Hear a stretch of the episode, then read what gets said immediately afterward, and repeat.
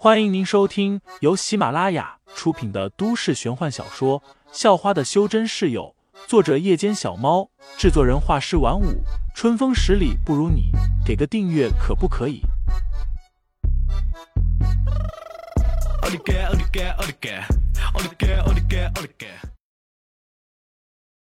第一百五十四章血压中，这死穷鬼肯定也学过功夫。钱小友喊道：“我们先撤，别管他，过来把这两个女的扛走。”钱小友的事情还没办成，心里很不甘心。小逼崽子，报警也没用。你这两个女朋友，老子是玩定了。钱小友对着废材嚷道：“让那几名肌肉大汉带着潘晓林和庄云，自己则是拿着刀站在楼梯口断后。”真是有福气，竟然被你泡到这么两个大美女。不过风水轮流转，你玩了这么久，也该轮到我玩玩吧。钱小友挥舞着小刀，在心中暗暗嫉妒着，同时也有些得意。嗯。忽然，钱小友发现那几个肌肉大汉刚走到楼梯转角就不动了，又问道：“怎么不走了？赶紧走啊！”那小逼崽子报警了。不是，少爷，我们被围住了。一名肌肉壮汉说道。什么被围住了？钱小友疑惑道，又转过头看去，立即就看见一名拿着手枪的女子，不知道什么时候走了上来，还用枪对准了他们。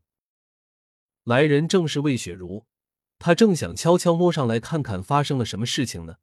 结果就看到几个人竟然扛着两名女生往楼下走，看来这是绑架。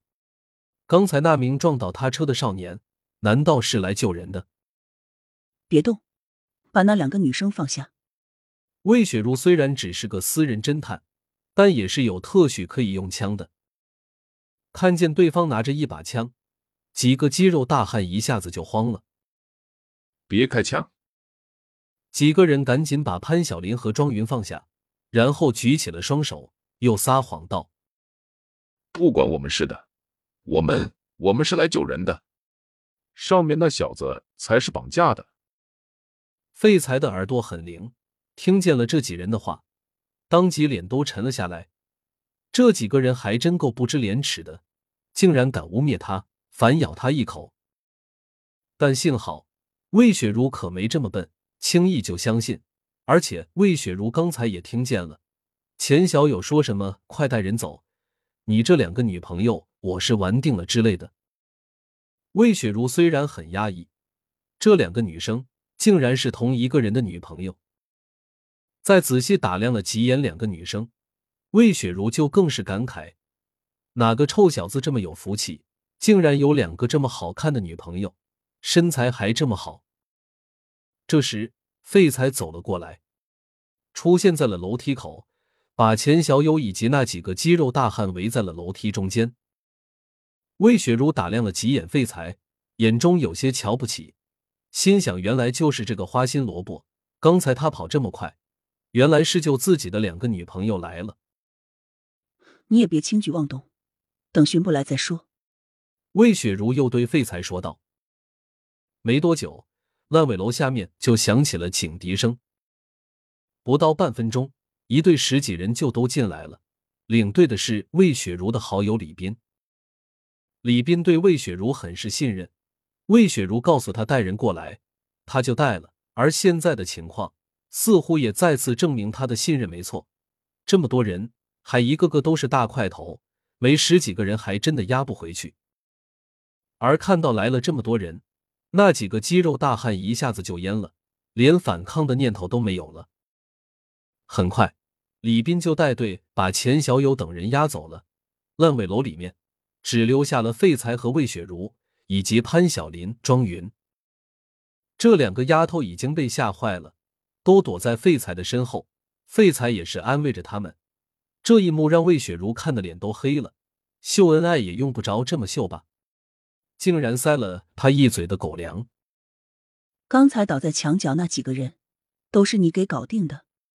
魏雪茹看着废材问道，虽然觉得废材这么秀恩爱很不爽，但他还是挺佩服废材的。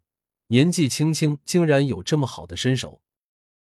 一瞬间，他突发奇想，想要拉拢废材做他的办案搭档，试试他的身手能不能帮助他解决一方多年前的离奇悬案。废材点了点头，又问道：“警官小姐姐，我可以先带他们回去了吗？”我可不是警官姐姐，我是侦探姐姐。”魏雪茹说道。大概是因为有意笼络，语气也变得好了一些。那回去之前，你可以留个电话给我吗？废材也没多想，而且对方也不是什么坏人，认识一下也是不错的。另外，他也想着快点回去，便将电话号码说了出来。魏雪茹赶紧记了下来，然后说道：“那你们回去吧。”不过别忘了，明天去帮忙做下证人，先把那几个搞绑架的混蛋关进牢里再说。听众老爷们，本集已播讲完毕，欢迎订阅专辑，投喂月票支持我，我们下集再见。